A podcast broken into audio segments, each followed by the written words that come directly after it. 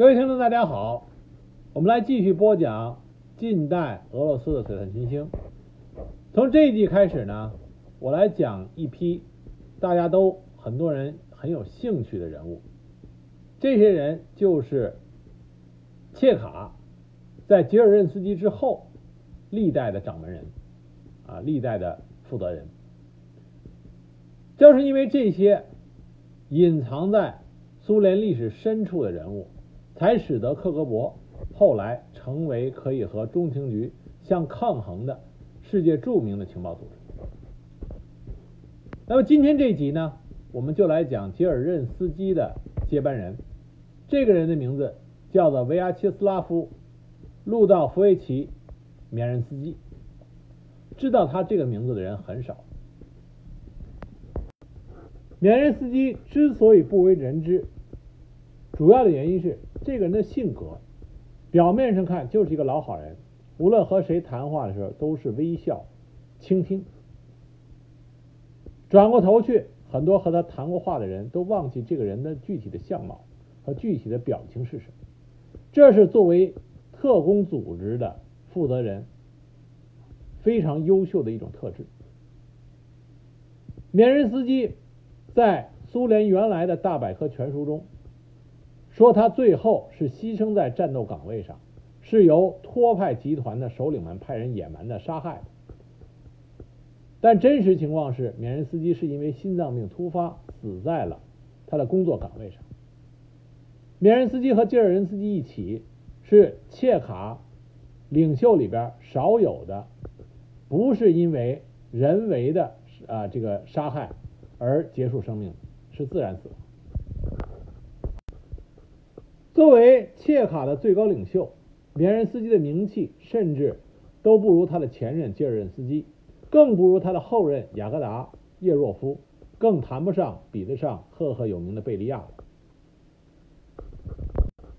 但是他领导切卡长达八年之久，他的任期比雅各达和叶若夫两个人加起来的任期还要长。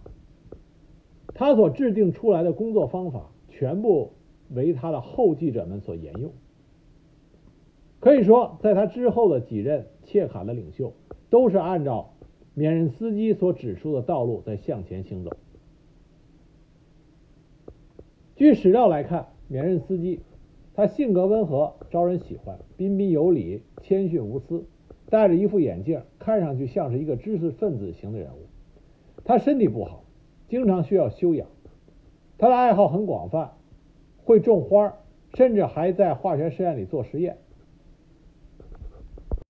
但这些并不能阻碍缅任斯基成为在他在切卡掌权的时候进行了一系列使切卡名声大振的行动，其中包括把富农作为一个阶级来消灭的国内斗争，包括将切卡的影响力和行动力扩展到海外。进行行之有效的海外间谍啊间谍报网的建设，而第一次莫斯科法庭审判也是由缅任斯基来安排实施的。之所以缅任斯基被后者后来知道的人比较少，那么很多人说他做的不如叶若夫、雅各达他们做的那么过火。这个并不是因为缅任斯基他没有这种行动力。而是因为在他任职的这段期间，斯大林还没有这些需要，还没有后来大肃反的那种啊大规模的需要，这才使得缅任斯基并没有在他的任期内做出那么多显眼的举动。缅任斯基是在1874年8月19日出生于彼得堡的一个贵族之家，他的父亲是一个在五位学校里教历史的老师。缅任斯基在中学的时候就获得了金质奖章，之后他考进了彼得堡大学的法律系，做过律师。早在1902年，他就参加了社会民主党。在从事革命活动期间，缅任斯基也和他的前任吉尔任斯基做法不同。我们之前讲吉尔任斯基的时候提到过，吉尔任斯基坐了很长时间的牢。缅任斯基和吉尔任斯基不同的地方是。缅任司机他总是想方设法的不去触犯法律。但即使这样，在一九零五年七月，他仍然作为参与了布尔什维克报纸军营的编辑部啊中任职编辑而被警察逮捕，在监狱里度过了四个月。后来因为宣布绝食而被取保释放。他立刻就逃往了芬兰。一九零七年开始，他开始侨居国外，住在比利时、瑞士、法国和美国。巴黎的时候，他在巴黎大学学习过。托洛斯基在他的回忆录写过，他与缅任斯基相识在一九一零年，在法国。托洛斯基在回忆录里是这么评价的：他说，这个人给我留下什么样的印象呢？准确的说，没有留下任何印印象。他更像是另外某一个人的影子，或者说某一幅未完成的画像的不太成功的草图。他是这样一种人，他那曲意奉迎别人的微笑和隐晦的目光，闪动有时会会表明，他是一个极力想摆脱自己不出众的窘境啊，有着迫切愿望的人。那么托洛斯基在回忆录的里边说这些话的时候，他已经流亡了国外，而他主要的对手恰恰是缅人斯基所领导的切卡。切卡正在不断的派人想把托洛斯基刺杀在海外，因此托洛斯基的这些话带有一定的偏见，但是里边包含了一个意思，就是说缅任斯基这个人非常的不显眼、含蓄，让你能够忽略他的存在。而另外一个著名的社会民主党人叫所罗门啊，他和列宁全家都很熟悉，在海外侨居的时候也和缅任斯基过往甚密。这个人回忆说：“他说，当时第一次俄国革命之后，缅任斯基奉列宁之命前来布鲁塞尔接头，并侨居在此。其后，在列宁到达的那一天，缅任斯基到火车站去接他。所罗门他也到场，因为他跟列宁的私人关系不错。那么他说，他到场以后呢，首先看见的是满脸病容的驼背的缅任斯基，然后才看见列宁。他一眼就觉得缅任斯基病得不轻。”这个整个人从巴黎来的时候，就因为肾病都浮肿了，现在几乎是身无分文。经过治疗，似乎状态好了一些，但是样子样子仍然相当的可怕，眼袋下垂，双腿肿胀。可是令所罗门惊讶的是，即使是看上去病得不轻的缅任斯基，从下了电车以后，一直满头大汗的为列宁提着沉重的大箱子，而列宁却轻松的跟在他后面，手里拿着一把伞。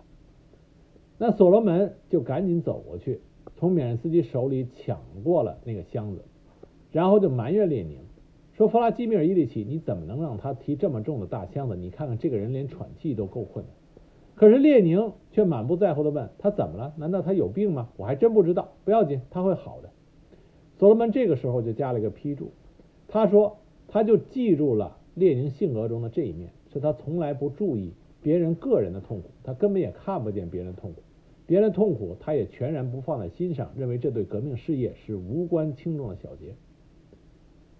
那么当时缅任斯基却一直温和的笑着。所罗门就说，缅任斯基性格的一大特点就是对待亲近的人所持有的这种自我牺牲的精神。他总是保持着他特有的温和的微笑，却毫不怨言的忍受着自己的痛苦。在缅任斯基出任切卡。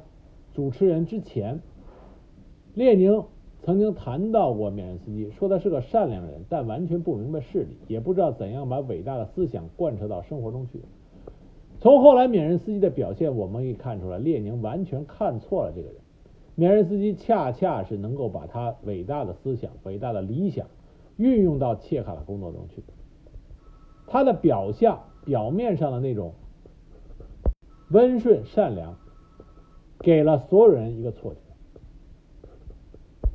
十月革命之后，一九一七年十月二十五日，缅任斯基被任命为彼得格勒革命军事委员会在国家银行的政委。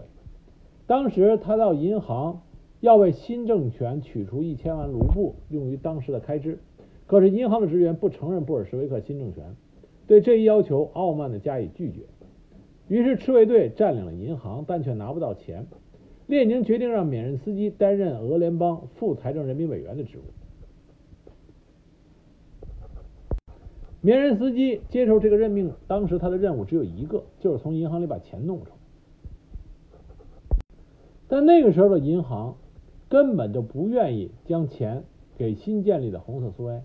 最后，列宁直接下令，如果他们不开张，红色苏维埃政权就要用武力去打开他们的大门。缅任斯基和列宁一起签署了关于银行开业的决议。这个决议这么写的：工农政府命令各银行于明天即十月三十一日按平时的营业时间开业。如果银行不开门营业，不按支票付钱，那么银行的行长们和理事会的全体理事都将被捕。财政部的临时副人民委员将为所有的银行任命政委，在他的监督下，凭盖有工厂委员会印章的支票应付现金。在这个命令发布之后，十一月十七日一天，缅任斯基就收进了第一批现金五百万卢布，以应付人民委员会的必要开支。每个银行都派驻了武装支队。人民委员会宣布，国家对银行业务实行垄断经营，私人银行收归国有，并与国家银行合并为统一的人民银行。股票交易被宣布为非法。这一切的无产阶级专政在金融界的改革，缅任斯基仅用了几个月就宣告完成。但是他的这种高效率依然让列宁觉得不满意，就让他从财政人民委员这个临时的职务上并没有转正，反而是啊取消掉。失去了这个职务之后，缅任斯基四处啊颠沛流离。一九一八年四月，他被派去柏林做总领事，因为他懂几种外语，并且在国外生活过。然后，然而他很快就被驱逐出了德国，因为在他的行李里发现了传单。后来，他又被派到乌克兰，担任了几个月苏维埃社会主义检查团的副人民委员。这样啊，辗转反辗转反复，到了一九一九年秋天，他回到了莫斯科。吉尔任斯基这个时候在全俄肃反委员会，也是我们俗称的契卡里边，给他找了一份工作。进入契卡，缅任斯基他第一个加入的部门叫做全俄肃反委员会下属特别处。这个部门是做什么的呢？这个部门按照他当时建立起来的章程，是指的与陆海军中的反革命活动和间谍活动做斗争的。也就是说。他要侦缉间谍叛徒，跟踪军事将领，研究军队中的情绪，同时又因为当时的契卡还没有外事部门，所以特别处还要负责海外以及白军和外国占领区的情报工作。刚开始，这个特别处的领导人是吉尔任斯基本人。那么，在缅任斯基加入以后，一九一九年九月十五日，他被任命为这个特别处的特命全权代表。一年以后，他已经成为了特别处的副处长。又过了几个月，成了处长。一九二二年七月，他被正式任命为全俄肃反委员会的领导成员。在免任斯基进入契卡的时候，托洛斯基正是如日中天。在托洛斯基的回忆录里，我可以看出来，在这个阶段，免任斯基是向托洛斯基靠拢。他曾经向托洛斯基密报过。斯大林在阴谋结成集团反对他，可是托洛斯基当时并没有把这个当回事。在回忆录里，他提到了这件事情，可见米任斯基那时候认为托洛斯基更有可能成为红色苏维埃后来的掌门人。但是，当托洛斯基在政权领导权的斗争中败给了斯大林之后，缅任斯基就再次将他的忠诚完全交给了斯大林。将矛头逆转，彻底对向了托洛斯基。他认为托洛斯基才是红色苏维埃最大的敌人。对付苏维埃的敌人，缅任斯基是毫不留情，并且是完全不择手段。有一次，有个人找到了托洛斯基的某个亲信，说他有办法找到胶板誊写器来反来为反对派复印他们的文件。可就在这个时候。政治保安局的人来搜查，认定来人是弗兰格尔的旧军官，于是向全国宣布，反对派是和侨居国外的白俄反革命分子有联系的。后来啊，在过了很长时间之后，经过档案的披露，大家才知道，这个所谓的旧军官实际上是格帕乌派去的奸细，也就是说，这是缅任斯基下属的情报组织派过去的奸细。一九二七年到一九二八年间，所有知名的反对派人士，大概共有一百五十人左右，全都在戈帕乌代表的监督下，从莫斯科驱逐到边远城市去了。在一九二九年，缅任斯基奉命组织了把托洛斯基逐出俄罗斯的行动。一九二零年十二月二十日，吉尔任斯基签署了关于成立全俄苏防委员会外事处的第一百六十九号命令，切卡的外事处正式成立。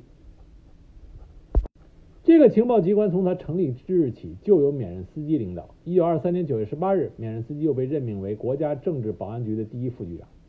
吉尔任斯基这个时候更多的去管理经济了，那么情报工作主要交给他的这些副手。从二十到三十年代，苏联的情报机关成为世界上最强有力的一个，在这方面，缅任斯基起了重要的作用。为什么在二十到三十年代，苏联的情报机关成为世界上最强有力的情报机关之一呢？重要的原因有几点。第一个，切卡的优越性在于，在这里早期啊，在这里工作的人都是具有丰富的地下斗争经验和情报工作经验的人。这些人在早期就在通过地下斗争和秘密工作与沙皇的警察与监狱当局斗争过。这些老布尔什维克都坐过牢，都流放过，都逃亡过。再一个呢，这些布尔什维克呀，都曾经在海外侨居过。有些人甚至在海外的感觉，在国外的感觉像是在自己家里，回到俄罗斯国内反而觉得不适应。因此，当他们被派到进行海外间谍工作的时候，就变得有更加的如如鱼得水了。还有一个国际大环境的原因，就是在那个时期，一般都认为间谍和反间谍机构只有在战争期间才需要，和平时期就解散他们，有普通的警察就足够了。那么，切卡和苏联军事情报机关恰恰没有解散，反而增强了。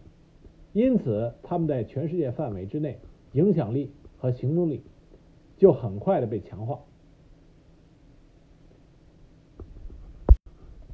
在缅任斯基的领导下，苏联的海外情报工作举取得了几个啊巨大的突破，并且积攒下来为后人指导的重要经验。首先，第一个，刚开始的时候，他们做海外情报工作的时候，招募的人多是以当地。忠诚世界革命的理想主义者组成，也就是说，当地的共产主义者，说白了就是外国的共产党。但是他们很快发现，这些公开活动的共产党员是不能成为情报人员，因为他们都被当地警方注登记注册了。因此，苏联的海外情报机关招募人员就开始寻找后备的间谍，有左倾观点、有发展前途，但是在当地尚没有显示出强烈的左倾观念。对于这些同意合作的年轻人，劝说他们马上不要公开发表自己的观点，伺机在国家机关中找工作位置，最好能打进当地的特工机关机关中去，这才是招募情报人员的正确做法。另外一个不为我们现在很多人知道的突破，就是苏联情报机关总结出，在那个时期，在同性恋中比较容易寻找间谍，为什么？因为同性恋者本身在那个时代，二十年代、三十年代，他这个性取向就是一个秘密。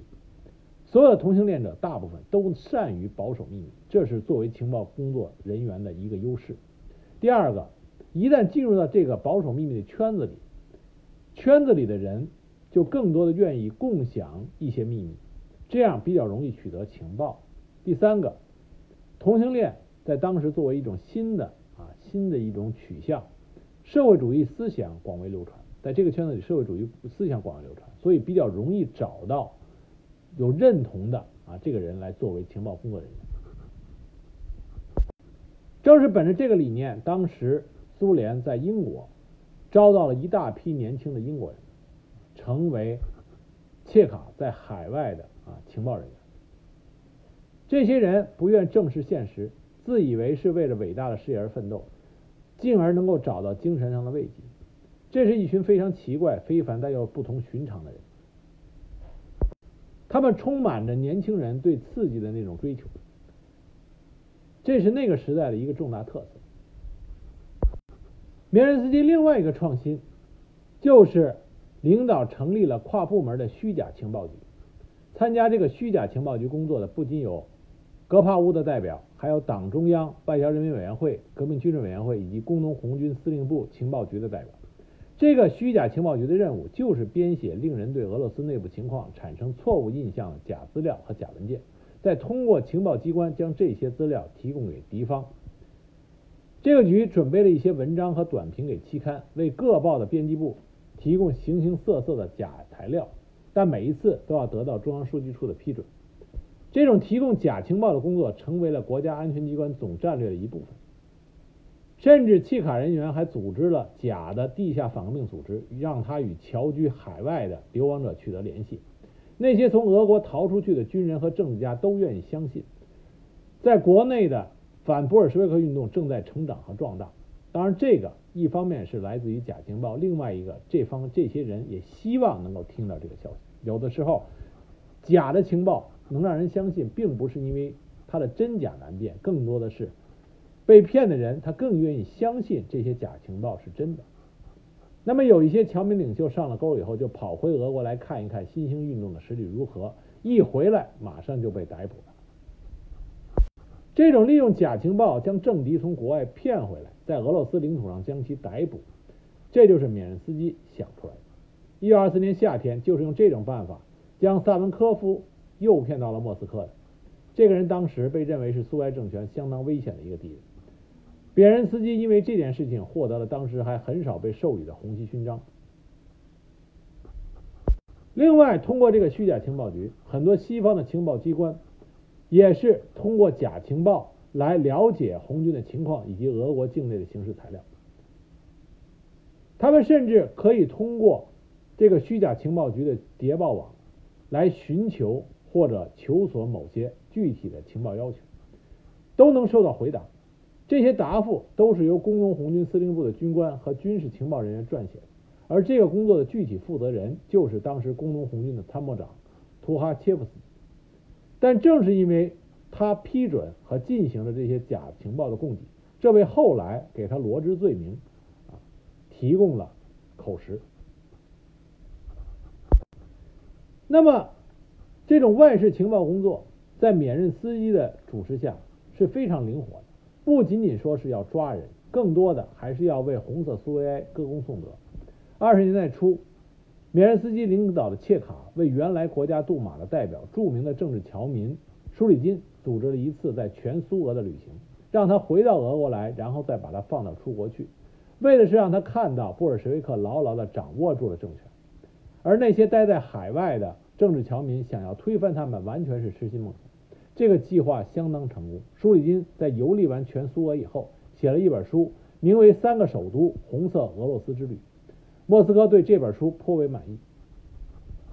另外，缅任斯基还成立了由帕啊戈帕乌总局局长直接领导的特别行动小组，它是独立于办事处的啊外事处的小分队，负责组织战争期间的破坏行动，并将间谍派入敌人的最重要的单位。就是这个小组。后来组织了暗杀托洛斯基的事情。一九二六年七月三十日，在吉尔任斯基逝世的十天之后，缅任斯基被任命为格帕乌总局局长，也就成为了切卡新的掌门人，一干就是八年。托洛斯基在回忆录里提出来啊，就专门提出来说，当时在选择吉尔任斯基的接班人的时候，谁也没有注意到别人斯基，还是吉尔任斯基自己挑选出来的。别人都不以为然，可是杰尔任斯基说：“那么还有谁？还有别人吗？最重要的是，斯大林支持缅任斯基，因为斯大林一眼就看出来了，切卡的掌门人要想牢牢的掌握在啊领导人，也就是斯大林本人手里的话，切卡的掌门人一定是那种只能靠上级机关的慈悲才能在政治上生存的人，而缅任斯基恰恰符合这种特点。”于是，缅任斯基就成为了斯大林在切卡中忠实的影子。缅任斯基很看重切卡对海外啊对苏俄的宣传这个作用。我们都知道，近代俄罗斯啊，包括在红色苏维建立之后，依然涌现着大批的在文学艺术方面有着很大很高造诣的一批人才。那么，这些人经常受到国外的邀请。对于红色苏维埃来说，他们既希望这些人能够到海外去对红色苏维埃进行宣传，但是又害怕这些人到了海外去以后对红色苏维埃进行负面宣传。因此，在审核这些人是否让他们离境方面，缅任斯基就颇费心思。每一个艺术家当要去海外访问的时候，都要经过和缅任斯基进行当面的谈话。谈话并不是一个非常令人不安的场景，往往是缅任斯基坐在那里，倾听着这些艺术家跟他讲解自己从事的艺术工作，为什么要去国外，打算在国外做些什么。通过这些对话，那么缅任斯基主要的是在听啊。据一些艺术家当时回忆啊，说缅任斯基经常是默默的听，时而微笑，时而点头，时而皱起眉头。但是经过这些对话，缅任斯基总是能够敏锐的抓住到底是否要让这个艺术家到海外去，到国外去，这个艺术家能不能够做到正面的作用要高于负面的作用。再有一件事就是对。在苏联国内的这些文学家、艺术家，缅任斯基根据意大呃根据斯大林的指示加以甄别，都进行了严格的控制。这里边比如说有一个例子，就是我们很多人看这周星驰的《喜剧之王》，都对一个名字有了彻底的认识，就是斯坦尼斯拉夫斯基。这个关于一个演员的啊演员的素质修养啊那个书。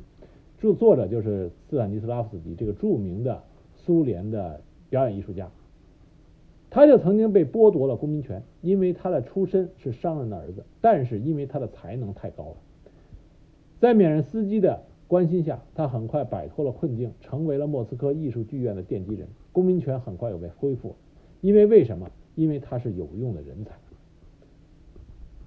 对于其他那些没有那么大用处的。这些从事艺术工作的人，他们的待遇可能就不会那么好，因为一些不当的言论，很多人被判了流放，甚至被直接镇压。除了对文艺界的控制，米尔斯基在他任职期间，另外一个重要的事情，就是对于工业界啊、工商界进行严苛控制的一系列的案件，包括沙赫金案件、工业党案件、农民。劳动农民党案件，啊，这些都是和工商界有关的诉法案件。为什么有这么多案件呢？因为这些案件的目的就是要向全全苏联宣布，到处都有破坏分子在活动，就是他们不让我们恢复工业生产，不让我们改善生活，而这些破坏分子就是过去的资本家、贵族、白匪军官、老专家们啊。这些科技、个这个技术专家们，为什么会出现这种情况？这是因为斯大林后来搞这个计划工业、计划经济，大规模的着重发展重工业，这样就使得经济发展失衡，造成人民的生活水平下降，出现了很多国内的经济危机。在这种情况下，你不能把所有的责任。推到领导人身上，推到布尔什维克的红色苏维埃身上，那么必须要人负责，否则无法安抚国内民众的这种情绪。那么谁来背这个黑锅？这就是这一系列针对于工商科技界啊这些案子的这些被告，由他们来背这个黑锅。我们生活的各个方面依然有着敌对分子在搞破坏，我们就要把这些敌对分子。揪出来，我们的生活不满意的地方、不好的地方，由就由他们来负责。正是斯大林的这种意图，使得在这个期间，在缅任斯基的领导下，切卡什么地方发生了一般的经济纠纷，就说那里是破坏行为；什么地方经济工作受挫，就说那里的专家是破坏分子代工者，指责那里的右派分子包庇破坏分子。在三十年代，这种情况发展到了令人瞠目结舌的地步。生产事故和出产不合格的产品都会引起一起刑事案件，控告人代工和破坏都是带有政治色彩的。有的人甚至说，如果你愿意的话，一个没做好饭的厨师也可以成为托派分子。缅任斯基所领导的戈帕乌总局得到命令，要他在国民经济的各个领域。接出破坏分子来，而缅任斯基完成了这个命令。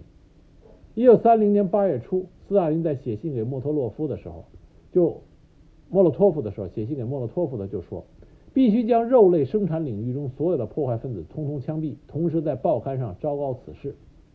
啊，这个具体都已经具体到了说肉类生产领域中的破坏分子。在一九三零年的夏天，帕戈帕乌总局又揭发了反革命的农劳动农民党。这个从未存在过的党的主席是孔德拉基耶夫教授。这位教授曾经是社会革命党人，在临时政府中做过粮食部的副部长。据格帕乌总局声称，劳动农民党的中央委员会与工业工程中心保持着情报联络方面的联系。参加这个中心的有热力工程研究所所长拉姆金、苏联国家计划委员会主席团成员拉里切夫、纺织工业研究所领导委员会主席费多托夫和苏联最高国民经济委员会纺织业组织的技术负责人库普里耶诺夫。这是在所有破坏分子案件中最为轰动的一个案子，因为它连接着下一个更为轰动的案子。这个案子。更为轰动的案子就是一九三零年十一月十一日，所有莫斯科报纸都刊载的对反革命的工程师组织联合会及工业党的长篇控诉书。根据帕呃格帕乌公布出来的材料，认为工业党是隐藏在苏联内部工业各部门的破坏性组织，他接受的是在国外的工商联盟的领导。工商联盟是总部设在巴黎的革命前工业巨头组织的联合组织，他们的任务就是反对苏维埃政权斗呃这个的工作，为的是收回他们之前被没收掉的企业。工商联盟的头目叫做杰尼索夫和特列基亚科夫，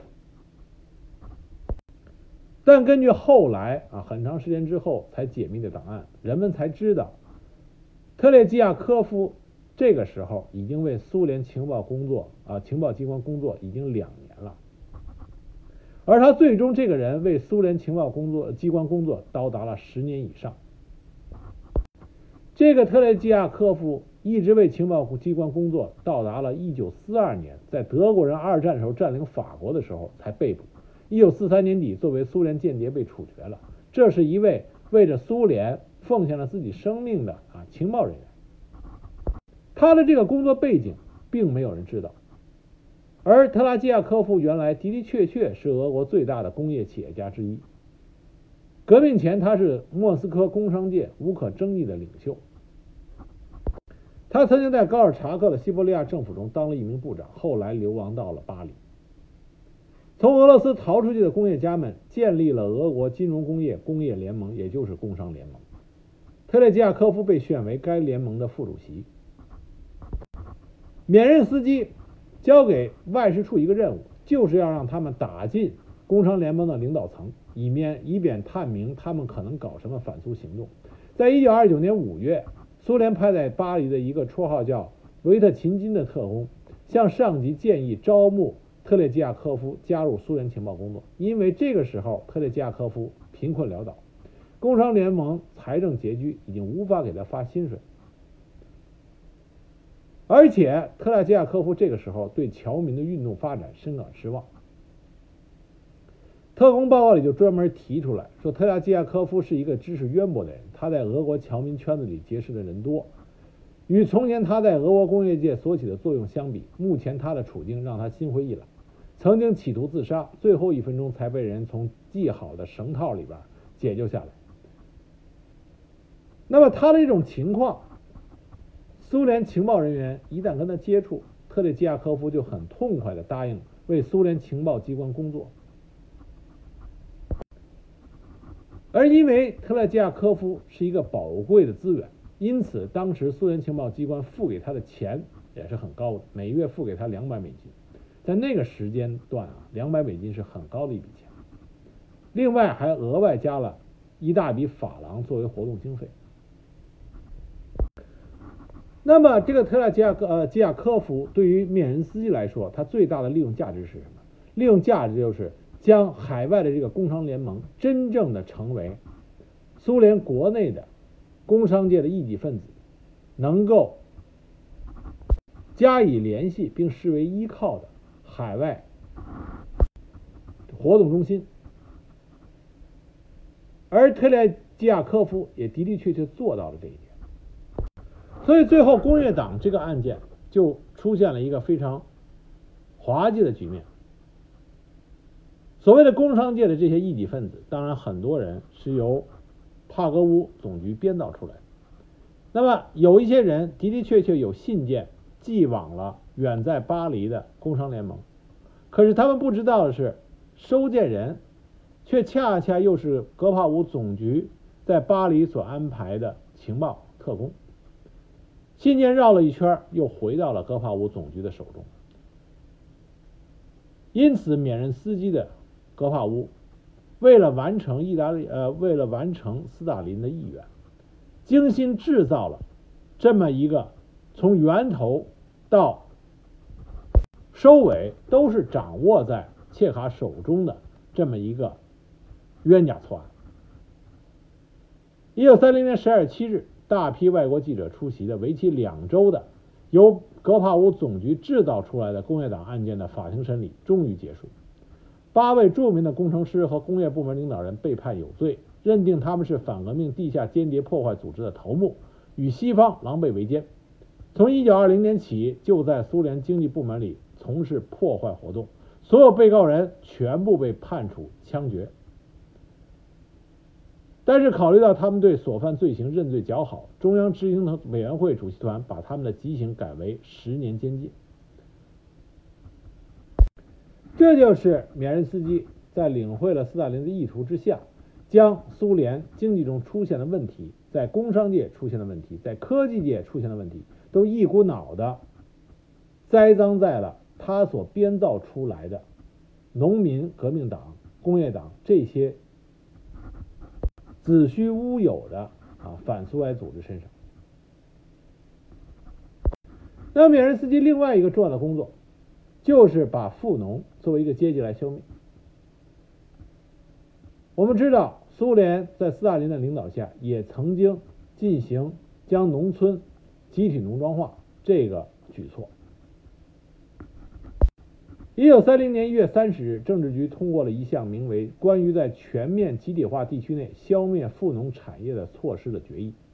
在这个决议里，六万名富农户的主人要被关进集中营或者枪决。